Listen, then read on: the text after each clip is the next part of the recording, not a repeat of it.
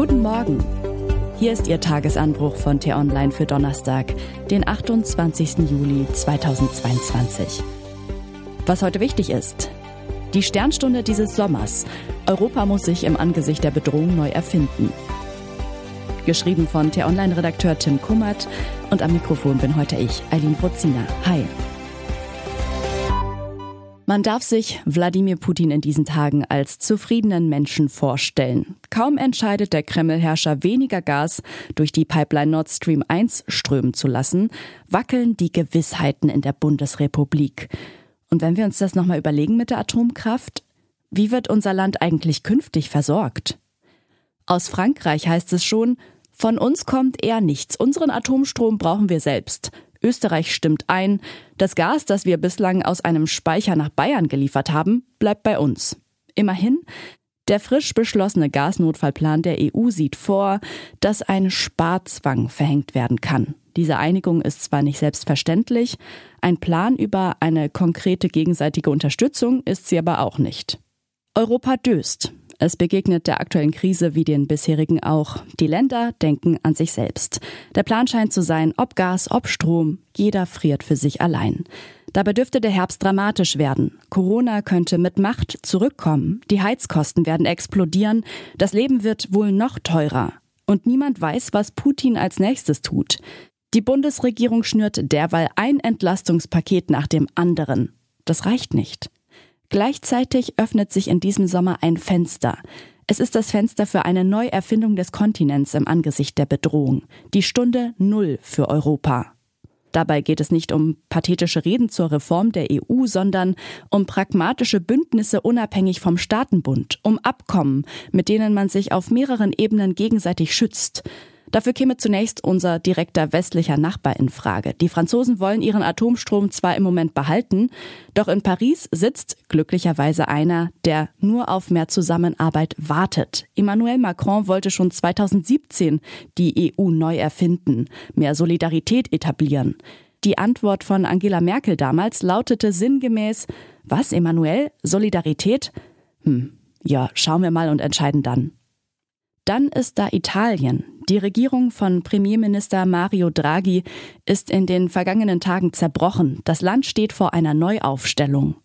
Zwar werden die Populisten im Süden bei der Parlamentswahl Ende September versuchen, das Land nach rechts zu rücken. Ob ihnen das gelingt oder doch die Sozialdemokraten siegen, ist aber noch offen. Denn etwa 40 Prozent der Italiener wissen noch gar nicht, wen sie wählen wollen. Mit diesen zwei Ländern, von denen sich eines neu ausrichtet und eines ohnehin pro-europäisch geführt ist, ließe sich ein Anfang machen. Andere Staaten auf dem Kontinent könnten dann sukzessive folgen. Wann, wenn nicht jetzt in dieser Krise? Und wer kann das anstoßen, wenn nicht Olaf Scholz? Möglichkeiten für die Kooperation gibt es viele. Wer hilft eigentlich wem in wenigen Wochen, wenn es knapp wird? Unterstützt Deutschland dann Frankreich mit Energie? Und hilft Frankreich dafür wiederum vielleicht Italien mit Strom? All das lässt sich jetzt mit klaren Verträgen regeln. Wie steht es um eine europäische Armee? Die Bundesregierung pumpt einerseits 100 Milliarden Euro in die Bundeswehr, aber warum baut sie andererseits nicht gemeinsam mit den anderen Staaten an einer eigenen europäischen Streitmacht? Diese Idee ist so alt wie die EU und jetzt ist sie aktueller denn je. Zudem braucht es Absprachen beim Geld. Schon jetzt fürchten manche Ökonomen eine weitere Vergemeinschaftung von europäischen Schulden. Es gibt bislang keinen klaren Plan, wie das im Herbst und Winter werden soll, wenn auch weniger solvente Länder als Deutschland mit Hilfspaketen ihre Bevölkerung unterstützen wollen. Wer zahlt wann, wem, wie viel? Und dann gibt es ja noch Großbritannien. Aus der EU sind die Briten zwar ausgeschieden, doch angesichts von Putins Bedrohung könnten sie wieder zum Partner werden, auf andere Art als Italien und Frankreich. Mit dem Land könnten fernab der Europäischen Union pragmatische Abkommen für die Energieversorgung geschlossen werden. In Frage käme dafür ein Gipfel mit willigen Staats- und Regierungschefs. Es wäre ein Anfang. Konkrete Ergebnisse ließen sich dann bei Arbeitstreffen der Staatssekretäre erzielen. Wichtig ist nur, dass es schnell geht. Die Zeit des Abwartens ist vorbei. Wer sich noch in Sicherheit wiegt, dürfte falsch liegen. Das Bündnis der NATO reicht nicht aus. Wladimir Putin muss gar kein NATO-Gebiet angreifen, um den Kontinent weiter zu destabilisieren.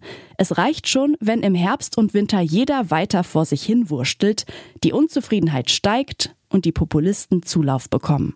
Europa würde weiter auseinanderdriften. Irgendwann könnte Putin sich dann den Kontinent stückweise einverleiben und ein zufriedener Autokrat bleiben. Was heute wichtig ist. Am Bundesgerichtshof in Karlsruhe wird über die Revision im Mordfall Walter Lübcke verhandelt. 2019 ist der Kasseler Regierungspräsident kaltblütig an einem Sommertag auf seiner Terrasse erschossen worden. Ein Rechtsextremist wurde vom Oberlandesgericht Frankfurt daraufhin zu lebenslanger Haft verurteilt, ein anderer Mann freigesprochen. Ein Urteil nach der Revision vor dem Karlsruher Gericht wird für den 25. August erwartet.